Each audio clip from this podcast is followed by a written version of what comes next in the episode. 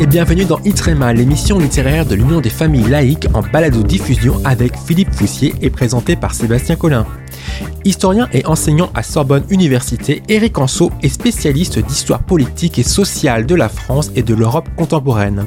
Il a ainsi publié 26 ouvrages et a obtenu le Grand Prix de la Fondation Napoléon en 2000 pour ses travaux sur le Second Empire, ainsi qu'un grand nombre d'autres récompenses, dont trois prix de l'Institut de France, en particulier le prix Guizot de l'Académie française en 2018 ou encore le Grand Prix du Mémorial de la ville d'Ajaccio.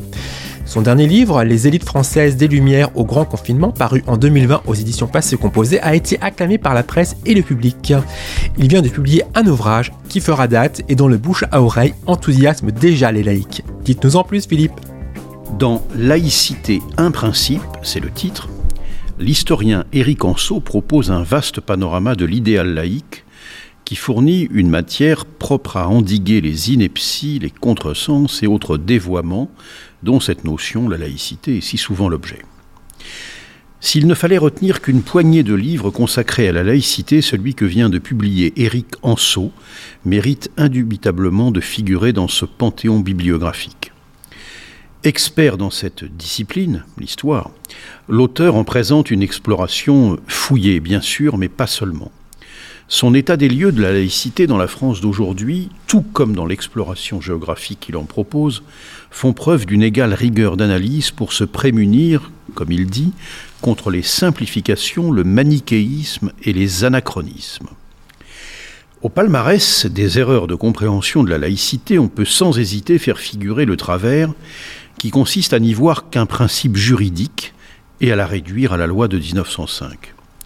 Les faux doctes qui sont souvent aussi de vrais pédants, ajoutent souvent d'un air pénétré la loi, rien que la loi, toute la loi. Loin de se réduire à ces dimensions restreintes, la laïcité, nous dit Anso, est un humanisme universaliste qui émancipe de toutes les formes d'aliénation, qu'elles soient religieuses, culturelles, économiques et sociales. Fin de citation. On peut aussi retenir parmi les affirmations aussi ineptes que péremptoires celles selon lesquelles la laïcité est un concept intraduisible et incompréhensible ailleurs que dans les frontières hexagonales. Loin de débuter en 1905, donc, la laïcité française prend sa source dans l'Antiquité, comme Éric Anceau l'expose avec pertinence. Mais c'est plus tard, notamment avec le long règne de Philippe le Bel, qu'on trouve d'édifiants exemples de la lutte entre le pouvoir politique et la papauté. On peut dater de ce XIIIe siècle une nette affirmation de l'indépendance de l'État vis-à-vis de toute autorité spirituelle d'ailleurs. Impossible pour qui veut comprendre sérieusement la laïcité de faire abstraction davantage du XVIe siècle et des guerres de religion qui éclairent au demeurant utilement les problématiques contemporaines la façon dont les souverains successifs ont traité la question protestante est ici retracée avec justesse. Effectivement, si pour définir au mieux la laïcité, il convient de ne pas la résumer uniquement à un texte de loi, mais aussi y inclure l'histoire de France et de la philosophie des Lumières, de quelle façon l'auteur considère-t-il l'apport d'une doctrine politico-religieuse très spécifique à la France et contre laquelle l'Église s'est opposée pendant des siècles?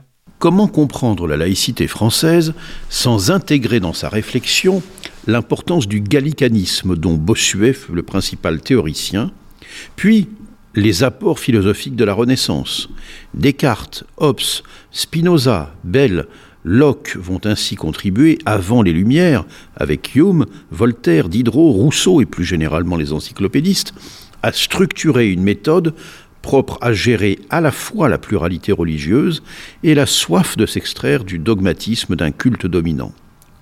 La Déclaration des droits de l'homme et du citoyen, la Constitution civile du clergé, la première séparation de 1795, tout ceci sous la Révolution française, répondent partiellement à cette aspiration, consolidant les fondations d'une laïcité qui ne sera formellement, qui ne fera formellement son apparition lexicale qu'au siècle suivant.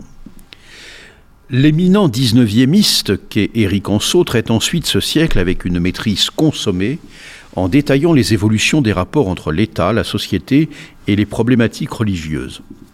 Du concordat napoléonien à la Troisième République, en passant par les différentes phases de la Restauration, la monarchie de Juillet, la Seconde République, puis le Second Empire, on comprend comment furent contradictoires, et pas toujours binaires d'ailleurs, les étapes de construction de la laïcité.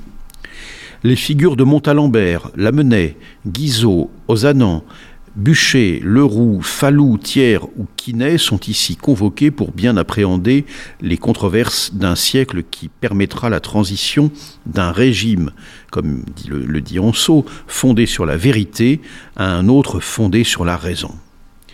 La querelle scolaire est ici parfaitement mise en lumière avec les rôles de Jules Ferry, de Ferdinand Buisson et de Paul Bert face au parti clérical.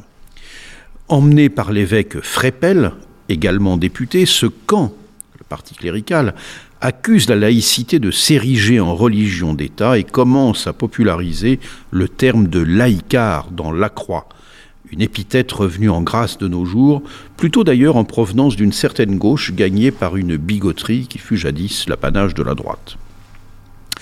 Après l'édification de l'école laïque, le camp républicain se consacre à réaliser la seconde séparation entre l'État et les églises. Éric Anceau fait ici litière du prétendu pacte laïque qui se serait noué alors, soulignant à l'inverse combien fut rude l'affrontement entre la République et le camp catholique, de la rupture des relations diplomatiques avec le Vatican à l'encyclique papale Vem Nos de février 1906. Et loin de la légende ressassée jusqu'à l'indigestion, la loi de 1905 ne fut donc en rien un compromis avec l'Église, mais bien plutôt l'expression d'une volonté de la République d'endiguer les prétentions cléricales exprimées par le culte dominant. Voilà qui a le mérite d'être parfaitement clair et de lever tous les malentendus. Que pense l'auteur de l'actuelle convergence des luttes et explique-t-il comment la laïcité s'est développée à l'étranger? Autre intérêt majeur du livre d'Éric Anceau, le développement qu'il consacre à la laïcité hors de nos frontières. Des pays européens aux institutions communautaires, des États-Unis à l'Afrique, en passant par l'Inde ou le Japon, des multiples exemples en Amérique latine. L'auteur réduit à néant l'idée selon laquelle la laïcité serait exclusivement française. Il démontre aussi comment elle irrigue, même sans être explicitement mentionné, les textes internationaux. Il rappelle avec pertinence que la Turquie a introduit la notion de laïcité dans sa constitution avant la France et qu'une traduction existe, en existe bien, bel et bien, pardon, dans, ce, dans cette langue, laïclique. Dans le monde arabe, al-laïkiya est son équivalent, excusez l'accent, est son équivalent, et les combattants pour l'égalité des droits en terre d'islam le connaissent parfaitement, en particulier les femmes. Beaucoup, nous dit Éric Anceau, ne comprennent pas que des musulmanes occidentales s'imposent des contraintes dont elles cherchent elles-mêmes à s'émanciper. Il n'y a pas de fatalité à ce que des régimes aujourd'hui éloignés de la laïcité le demeurent éternellement. Jadis, l'Égypte de Nasser ou la Tunisie de Bourguiba tracèrent quelques pistes en ce sens. Anceau nous dit, face à toutes les voix hostiles à la laïcité à la française, d'autres voix venus de pays où la religion impose sa loi, regrettent qu'elle ne s'applique pas chez elles et suivent avec anxiété les débats franco-français en espérant qu'ils n'amènent pas la France à renoncer à elle. Fin de citation. À noter par ailleurs que le Bangladesh fut constitutionnellement laïque de 1971 à 1975 et que le terme a été réintroduit dans la loi fondamentale en 2010. La France est donc loin d'être isolé, remarque Éric Anceau, même si, évidemment, sa laïcité républicaine constitue un cas original. Avec nuance et rigueur, Éric Anceau termine son livre sur les 30 ans de controverses françaises autour de la laïcité.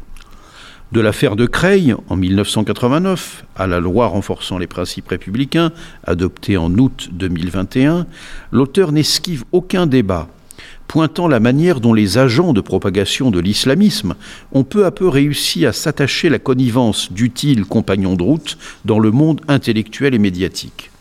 Il rappelle les débats sur la loi de 2004 proscrivant les signes religieux à l'école, combattus à l'époque avec virulence tant par le Front National d'un côté que par les Verts ou la Ligue communiste révolutionnaire de l'autre. De fait, nous dit Anceau, une convergence des luttes s'opère depuis quelques années entre extrême gauche, défenseurs des minorités actives et partisans de l'islam politique. À l'évidence, la laïcité française est placée sous le feu nourri de ses adversaires.